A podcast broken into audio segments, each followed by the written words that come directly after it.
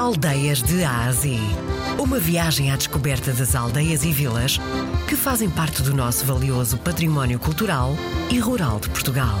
De segunda a sexta, na RDP Internacional, com Salomé Andrade.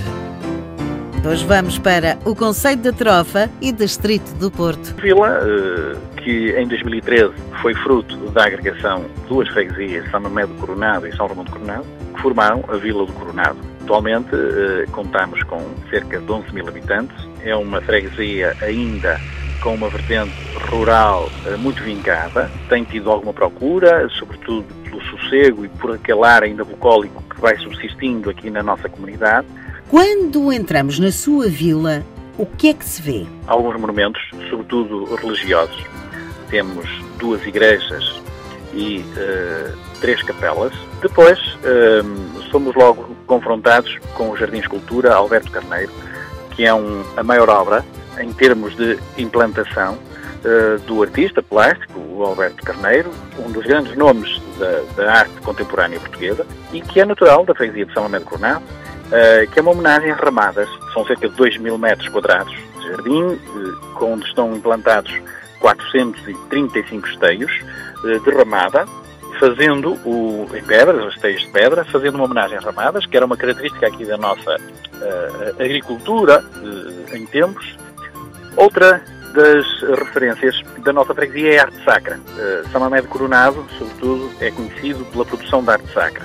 E nunca é demais lembrar que a imagem de Nossa Senhora que está no Santuário de Fátima, a Capelinha, foi produzida, foi criada uh, aqui na freguesia São Médio Coronado, pelo escultor uh, José Ferreira Pedinho. E essa obra uh, marcou também uma década, marcou aqui algumas gerações de, de artistas, de escultores que ainda subsistem e para o efeito foi criada uma rota de arte sacra que percorre ainda as oficinas de arte sacra que vão laborando aqui, embora não sejam muitas, mas ainda vão persistindo algumas, e é uma das principais referências também da nossa freguesia, nomeadamente São Mamé do Coronado, a produção da arte sacra. Na freguesia de São Romão, que é outra, a outra freguesia que faz parte da Vila do Coronado, aí temos a produção da vassoura. Capital da, da, da vassoura, e atualmente a Vila do Coronado é conhecida também pela capital da vassoura.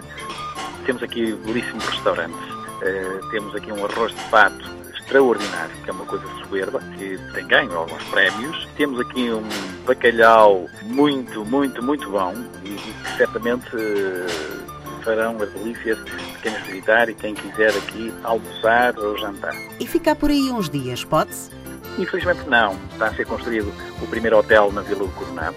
Será um hotel 4 estrelas, eh, estará pronto no, no próximo ano e um hostel também eh, foi criado aqui pela Junta de Freguesia há, há, há uns 5 anos eh, um parque de autocaravanas. Ganhámos ainda há uns 3 eh, anos, sim, sensivelmente, um prémio a nível nacional por sendo considerado o melhor parque de autocaravanas do Distrito do Porto. E, portanto, isso para nós é um motivo de orgulho. Tem trazido muito turismo à nossa, à nossa vila, Uh, nomeadamente franceses e espanhóis, temos essa valência e, e no fundo é, é, somos a vila de, do Conselho da Trofa onde recebemos mais turismo e, e, durante todo o ano provavelmente recebemos aqui cerca de 10 a 15 mil uh, visitantes uh, estrangeiros na nossa comunidade. Senhor Presidente, a que é que cheira a sua vila?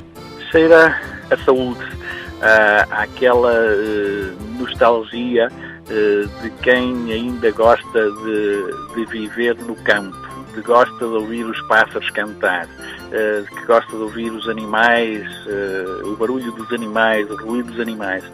Esse ambiente e esse clima e esses cheiros muito próprios da terra agrícola acabadinha de labrar ou, ou do cheiro da, da chuva acabada de cair na terra que desperta os nossos sentidos e que nos faz recuar no tempo, ao tempo da nossa infância, ao, ao tempo dos nossos avós um, que ainda é muito, muito natural uh, e, e, que, que, se vai destacando.